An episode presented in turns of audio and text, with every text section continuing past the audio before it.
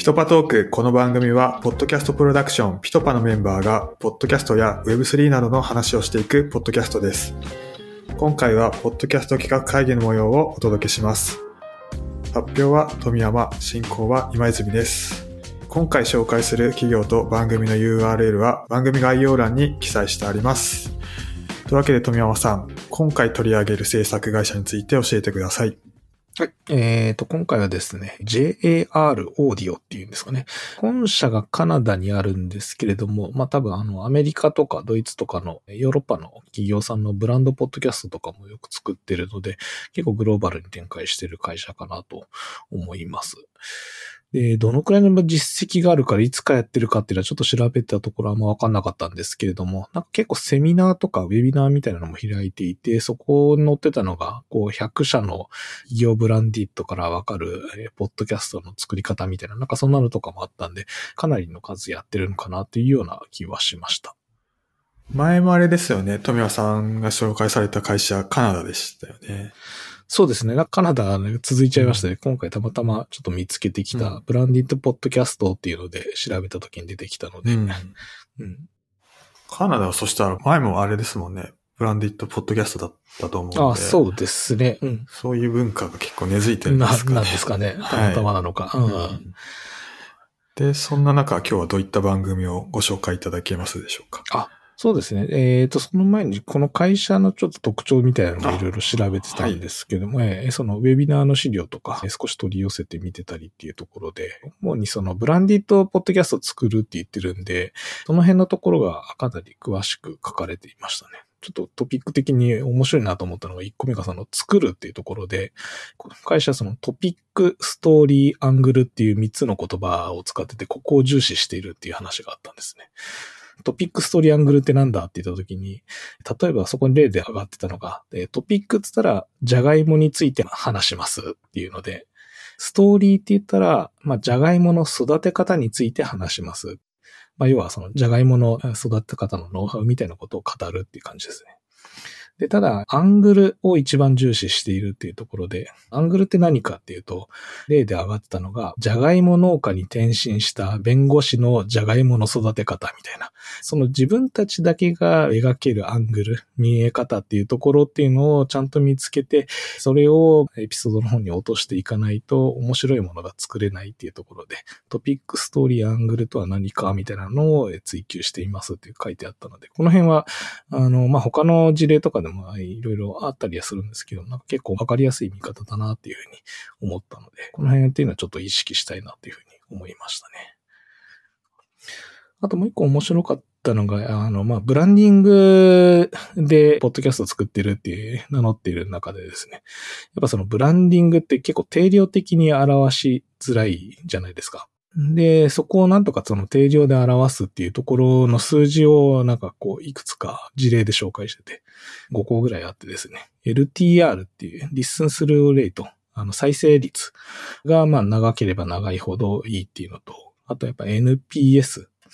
これはあの、人にこのブランドを勧めるかどうかっていうのを、ポッドキャスト聞いてる人聞いてない人でどれぐらい差が出るのか。まあ、あの、ポッドキャスト聞いてる人が人に勧める率が高くなれば、それは、えっと、効果あるよね、というところと。三つ目が、ブランドリコール。これが、ブランド早期っていうようなところで、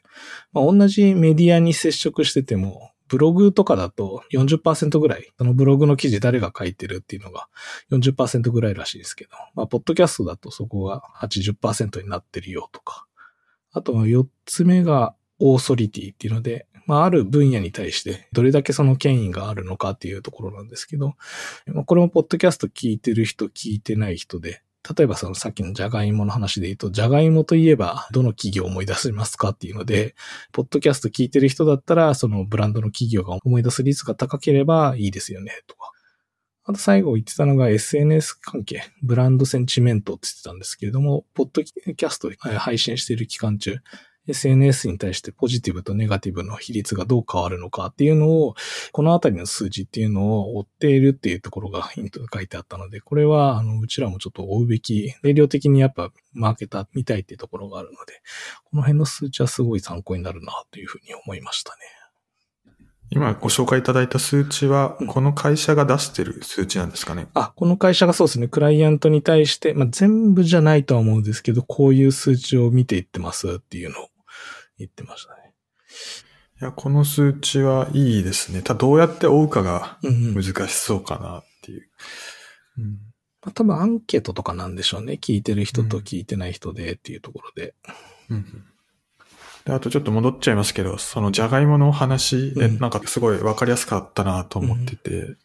まあ、トピックって結構被りますよね。まあ、じゃがいもについて話したい人はいっぱいいるし、うんうん、で、ストーリーも育て方って、まあいろんな人の育て方があると思うんですけど、まあそれも結構似通ってくるかなと。うん、ただそのアングルっていうところはなんかその人ならではの視点、その人のこれまで歩んできた道とか、その人の今の立場とか、そういうもので結構変わってくるので、まあここがより人を出せるっていうか、うん、うん、その人らしさを出せるところなので、こう変えただけでも同じトピックとストーリーでも、なんか内容はちょっと似通ってたとしても違う番組とかにできそうだなって思いましたね。うん。うん、あの、NPS を取ってるって話あったと思うんですけど、これって、この番組自体を人に進めたいかってことなんですかね？それともこの番組を通じて、このブランド自体を人に進めたいかっていうことなんですか？あ、後者の方ですね。す。この番組を聞いて、このブランドをより好きになりましたか、えー、さらに進めたいブランドになってますか？っていうのを聞くっていうような感じですね。うんうん、それは本人自体の意識たちじゃなくて、人に進めたいブランドになるかどうかっていうのがやっぱり重要な視点になるってことなんですね。うん、えっ、ー、と、まあそうです。両方あると思いますね。うん、うんより好きになってまたリピートして購入したくなりますか？みたいな質問もその中にはあると思いますけど。うんうんありがとうございます。なんかこのアンケートってどうやって取ってるんですかね？どうなんですかね？調査会社は多分入れてるとは思うんですよね。どれぐらいのまあ規模感でいくらぐらいかけるかっていうのはやっぱあるとは思うんですけれども。あ、これ結構でかい番組なんですか？えっ、ー、と、うん。クライアント的には大きいところだと思うので。あ、じゃあ、ラジオでビデオリサーチに頼むような感じでやってるような感じああ、まあそうだと思いますね。うん。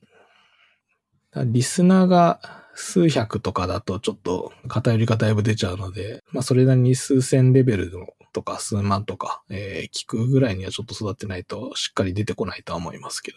どね。うん。LTR って何なんですか？リスンするレートってのはあ、これは再生率なんで、例えば10分のこう番組があった時に、10人が全部聞いたのが、例えば80分だったとした時に、10人で80分なんで1人当たり8分ですと。それを再生時間の10分で割るんで80%ですっていう、なんか Apple とか Spotify の管理画面で出てくる率ですね。完了率ではないやつですね。なので、その中には1分でやめちゃう人もいれば、10分のやつを1人で2回聞いて20分みたいな人もいるとは思うんですけど、まあ、それの押しなべて何分ぐらい聞いてるのかっていうのが見る比率ですね。大体どれぐらいがいいとかなんか言ってたんですか？えこの番組で一応100%以上目指すみたいなことを言っていて、ただ、どんどん改善していくっていうところを目指していくって言ってたですね。うん。まあ、なんかそれ、歴史番組とかで作ってた時そうなってたですよね。何回も聞く。うんうん。系のやつは。そうなので、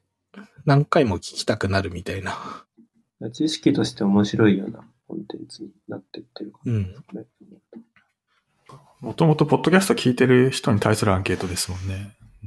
うん、なのか、まあ第三者的にどの番組聞いてるかみたいなので抽出してやってるのかが、うん、ちょっと調査方法は詳しくは書いてなかったですけどね。これサンプリング結構大事な気しますけどね。うん。まあ偏りはそれによってだいぶ出ますよね。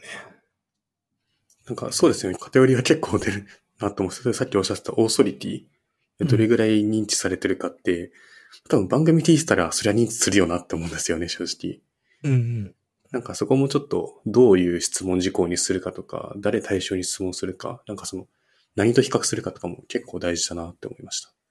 まあそうですね。番組を聞いてその、こう認知が上がっているっていう、まあ普通の人よりも、じゃがいもといえばこの会社っていうのが、えー、その会社のブランドが、ポッドキャスト聞いてる人の方が高いっていうんだったら、まあどんどん聞かしていこうっていうような、うん、多分戦略にはなると思うんで、じゃがいものことにすごい詳しくいっぱい話してる企業だったら、この会社じゃがいもを真剣に考えてんだなっていう、なんかそういう思わせ方するっていうのがやっぱブランディングにつながるんじゃないですかね。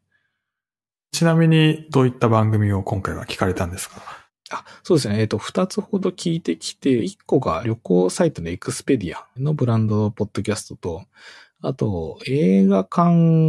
の広報会社、運営している会社のシネプレックスって知ってますかね？のブランドポッドキャストっていうのを二つ聞いてきた感じです。まずちょっとエクスペディアの方から話すと、まあ、エクスペディア課題持ってたやつで言うと、まあ、要は旅行サイトなのに、彼らが何がいいのかっていうところの差別化ってあんまできてなかったらしいんですね。で、その中で、まあ、彼らが持っている、なんか2万人ぐらいいる旅行専門家のネットワークみたいなのがあるらしくて、それを使って番組をしっかり作っていきましょうみたいなところをやってた番組ですと。で、まあ、ホストがエクスペディアの人というよりは、多分旅行好きのタレントっていうんですかね。タレントなのかちょっとアナウンサーなのかわかんないですけど、旅行好きの方と、あとそこにエクスペディアの専門家の人がお得に旅をするっていう、まあ、情報を持っている人と持ってない人っていう王道の組み合わせではあるんですけれども、そういう番組をやってたっていう感じですね。2万人でしたっけ？ネットワークで抱えてる。なんか、ね、らしいですね。はい、すごいですね。